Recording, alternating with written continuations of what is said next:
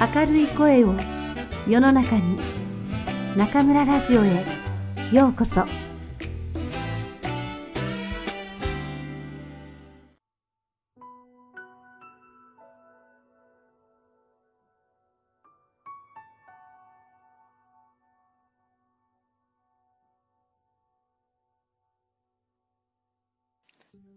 日本人のしきたり飯倉春武除夜の鐘。鐘を百八つつくようになった。二つの説。年末最後の大晦日は旧年と新年の区切りの日でありその夜を大津ごもり、除夜、年越しなどと言って新年の神様である年神様が来るのを寝ないで待つ日とされていました。かつては日没を一日の境としていたので、大晦日が暮れるとともに新年となりました。つまり、除夜の鐘は新年の行事の一部だったのです。大晦日の夜は神社では境内で火を焚き、夜を徹して神主が罪や汚れを清める大払いを行い、寺院では午前0時を前にして除夜の鐘をつき始め、年をまたいで108回鳴らします。除夜の鐘を108つくのは中国で宋の時代から始まったもので、12ヶ月と12節気と72項、5日を1項とした昔の暦を合わせた数が108になるためと言われています。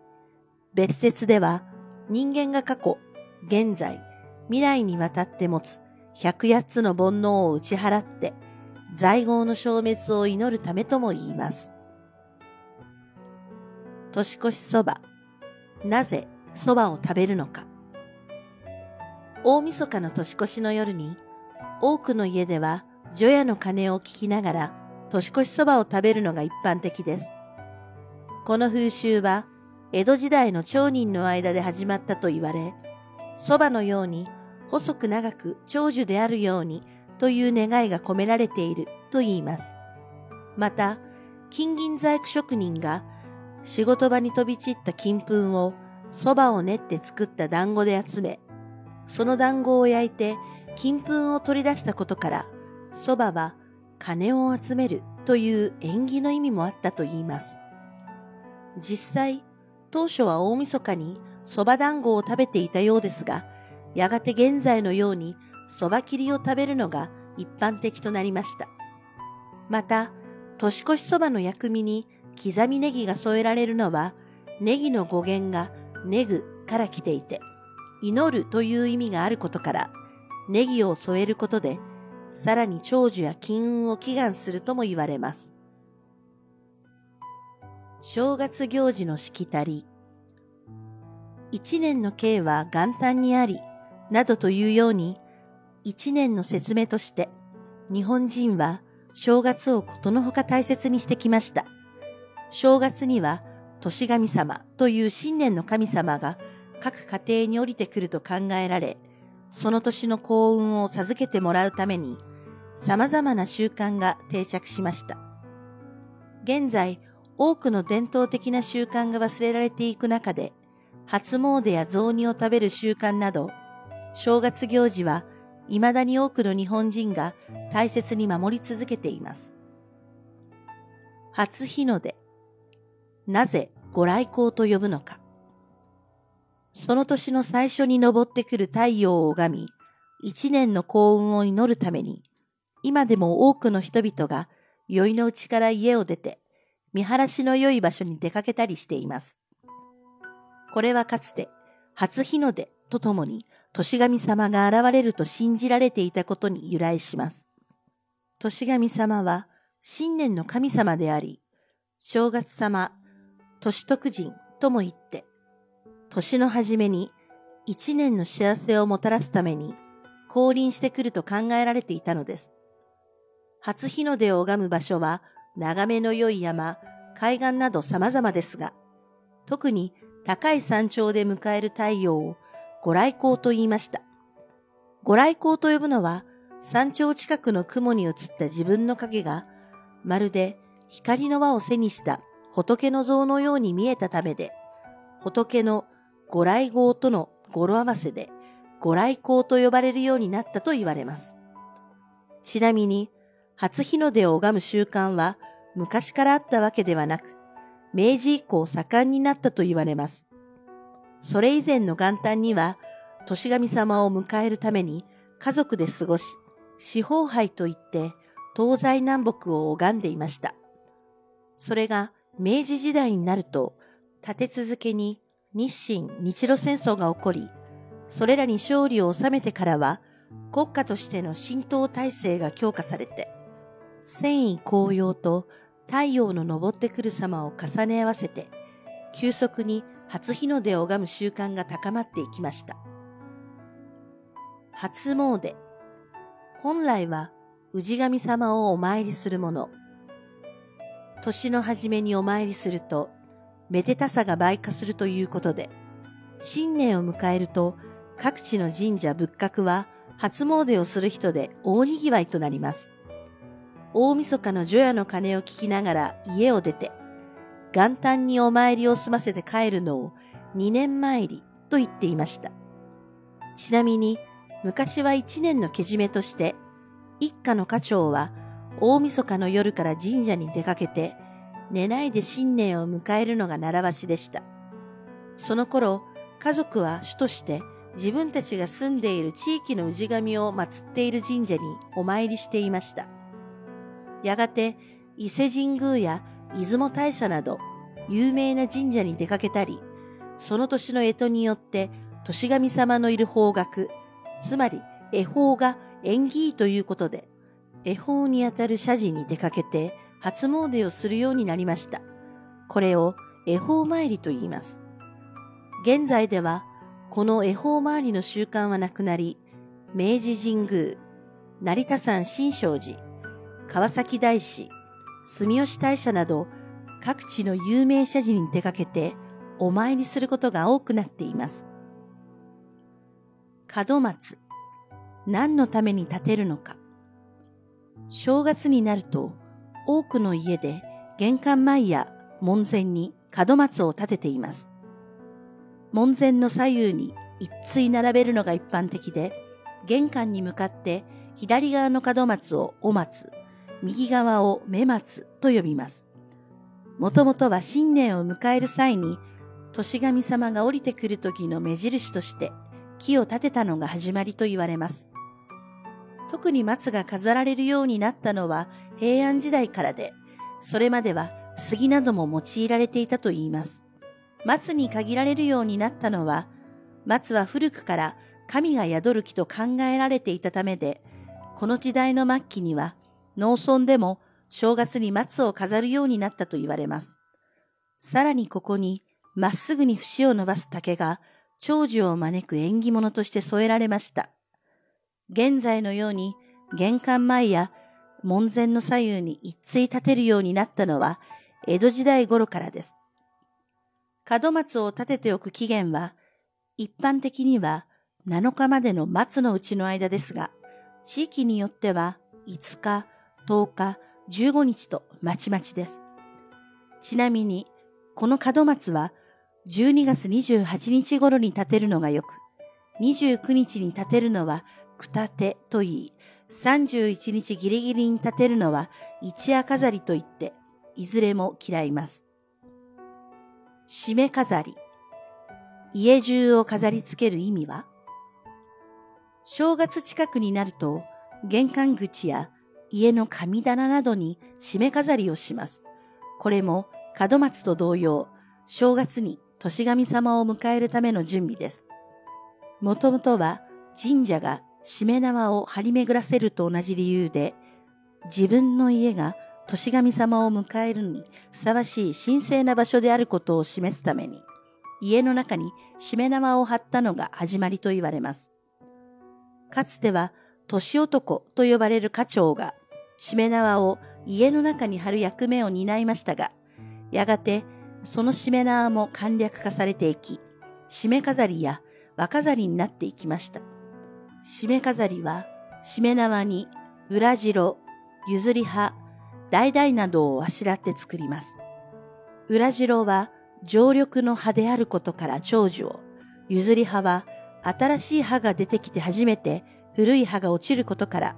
次世代に家計を譲って絶やさぬという願いを込めています。橙は家が代々栄えるといったことから縁起物として正月飾りに使われるようになりました。年男。もともとは正月行事を取り仕切る男のこと。現在、正月を中心とした行事の主役を務める年男のような存在は見当たりませんが、かつては正月に限って一家の行事すべてを年男が取り仕切りました。年男は室町幕府や江戸幕府では古い儀礼に通じた人が任じられましたが、一般の家では主として家長がその任にあたり、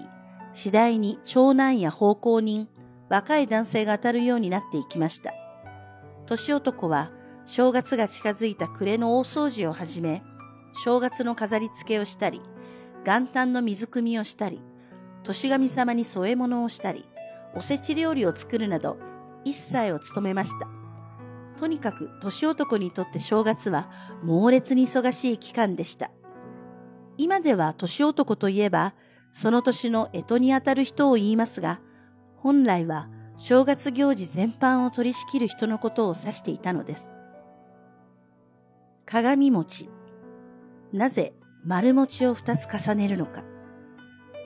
正月に餅を食べる習わしは、中国で元旦に硬い飴を食べる習慣にあやかって、宮中で歯固めの儀式として始まったことに由来すると言います。もともと餅は晴れの日に神様に捧げる神聖な食べ物と考えられており、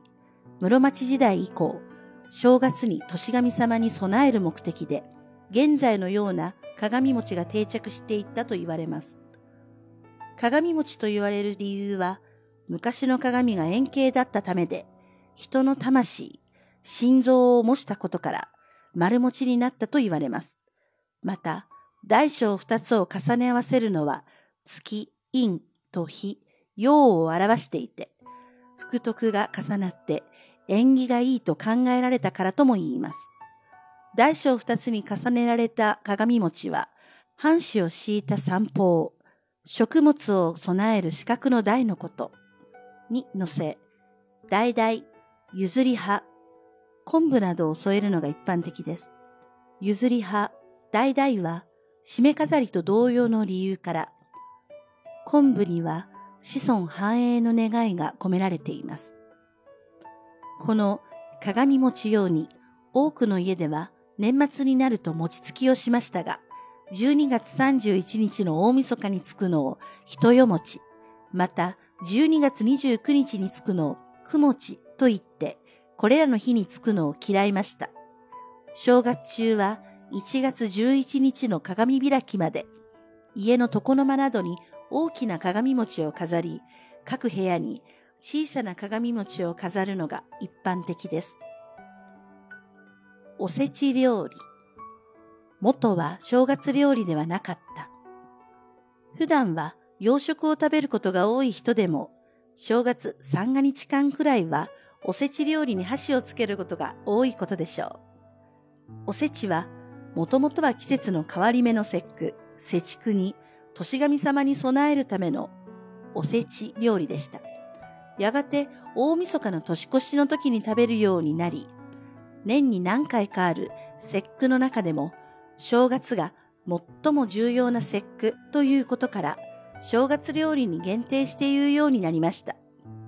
それでも当初は、松のうちの間中食べるものでしたが、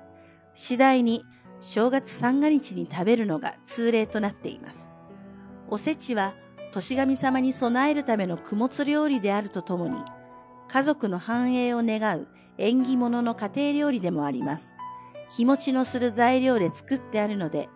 家族が食べる他に年賀に来るお客様にも出せるようにと、重箱、お重に詰めておくのが一般的です。重箱は中身によって区分けしてあり、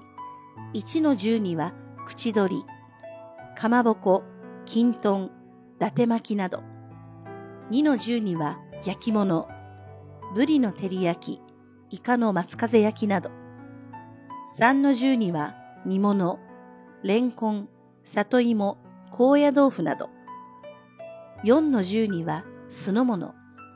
紅白なます、酢レンコンなどを入れるのが習わしで、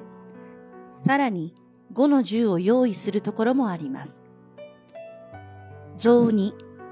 正月になぜ雑なものを食べるのか。正月といえば、まず雑煮を思い浮かべる人が多いと思います。もともと雑煮は、年神様に備えた餅を神棚からおろし、それを野菜や鶏肉、魚介などで煮込んで作った料理で、雑煮餅とも言いました。雑煮は、もともとは正月用ではなく、室町時代頃の儀礼的な主演などで出されたのが始まりです。最初に雑煮を食べて胃を安定させてから主演に移るための前菜だったものが、やがて正月料理になったといいます。雑煮は地域によって料理にそれぞれ特色があります。主として関西では白味噌仕立ての雑煮、関東では醤油仕立て、すまし仕立ての雑煮と分かれ、中に入れる餅の形も関西では丸餅、関東では切り餅、のし餅、角餅とも言うが一般的です。ちなみに関西で丸餅を使うのは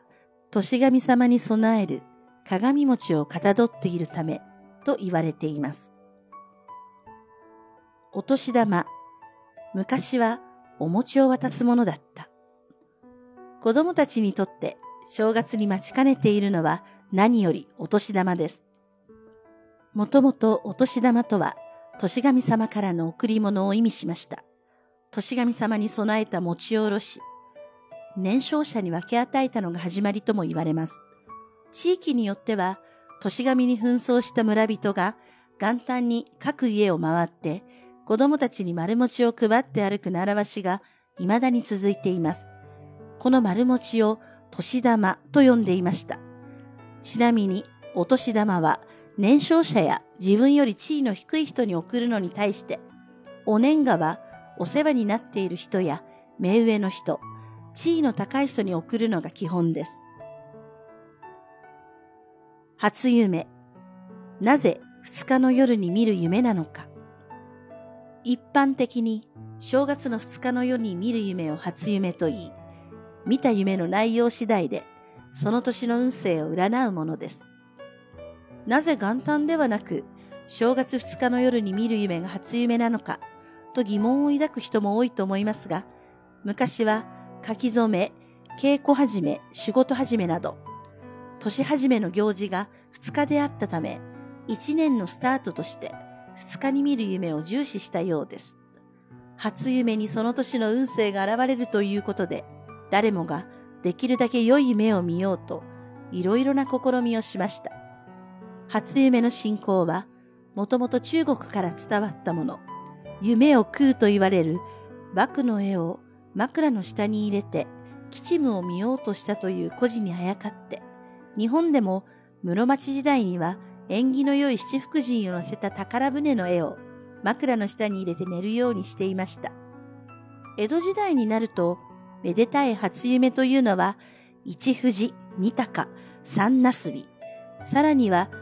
四面、五、タバコの順と言われるようになりました。これらの初夢はいずれも駿河、今の静岡県の名物です。これは当時、天下を取った三河の国出身の徳川家康にあやかりたいという庶民の願望もあって、こうした夢を見ようとしたのです。ちなみに、江戸時代の元禄期にも、新年になると宝船の絵が飛ぶように売れたと言います。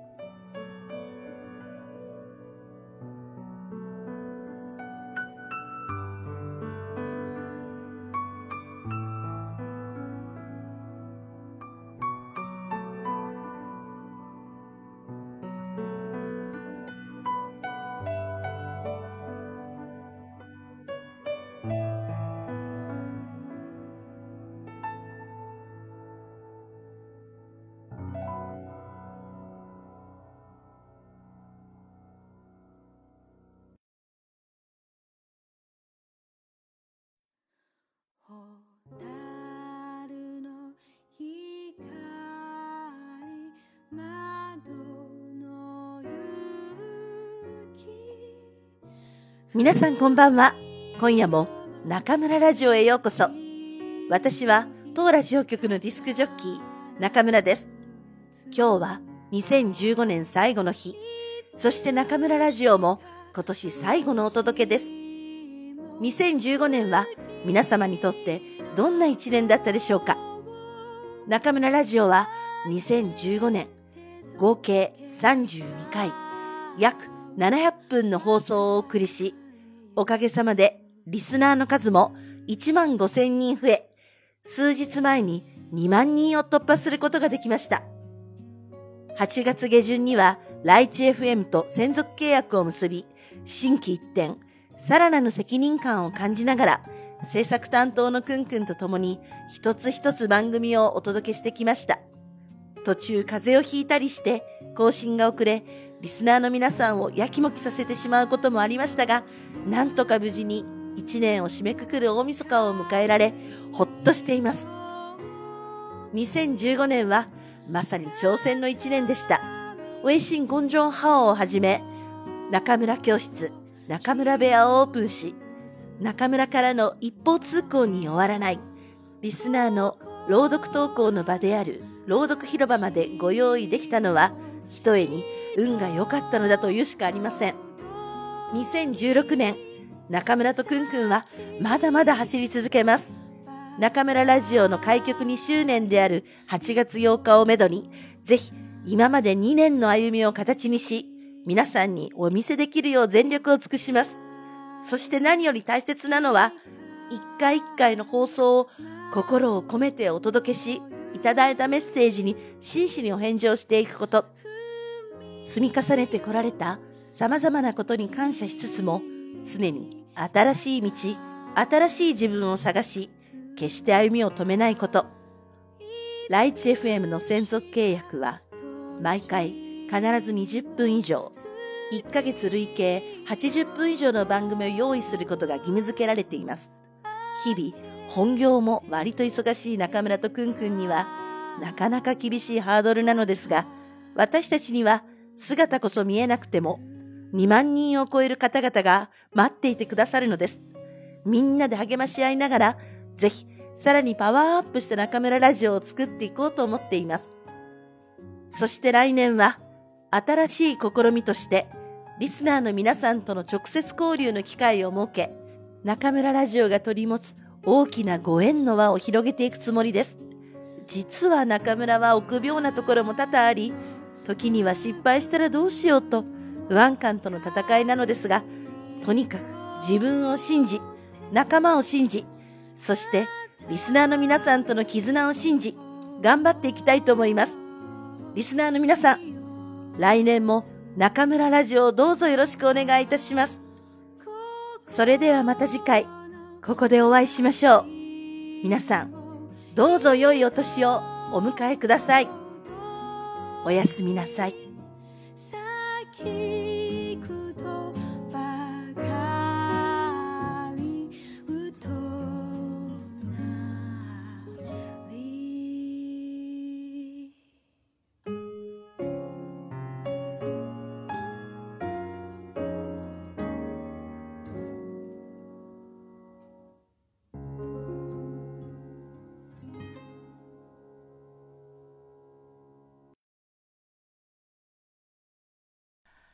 ちゃんのおまけコーナ皆さんこんばんは，坤讲的我们 K コーナーへようこそ。大家好，我是中村电台的制作担当困困，欢迎大家来到我们 K コーナー。今天是二零一五年的最后一天，本期节目也是中村电台在二零一五年的最后一期节目了。要盘点一下电台在二零一五年的成长历程的话，其中有两件大事是绝对不可忽略的。 一个是与荔枝 FM 签订了专属合约，成为了荔枝签约电台；还有一个就是创建了微信公众平台。在二零一五年的最后几天里，电台的订阅数终于突破了两万人，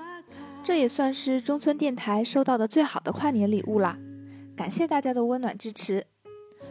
自微信公众平台创建以来，我们也在微信上开展了很多与听众朋友们互动的活动。中村老师偶尔在微信中发出的语音消息，大家也总是会给予积极回复。前不久，我们又开通了姐妹电台中村 Radio 朗读广场，征集大家的朗读投稿，为听众朋友们提供一个展示自己的舞台。还有我们广受好评的中村布屋、中村教室。我们经常会收到听众朋友们的反馈，说在与中村老师交谈之后，人生观甚至生活态度都变得积极了，或者顺利告白成功了，或者对自己的日语又重拾了信心。每当收到这些温柔的话语，我们就觉得付出的这些时间真是太值得了，能够帮助到大家真是太好了。希望来年也有更多的小伙伴们加入到我们当中来。二零一六年，中村电台也会继续做出更多新的尝试，棍棍和中村老师也会坚持努力制作出不辜负大家期望的优质日语节目。所以，各位亲爱的听众朋友们，来年也请多多关照啦！それではまた次回ここでお会いしましょう。皆さん、どうぞ良いお年をお迎えください。おやすみなさい。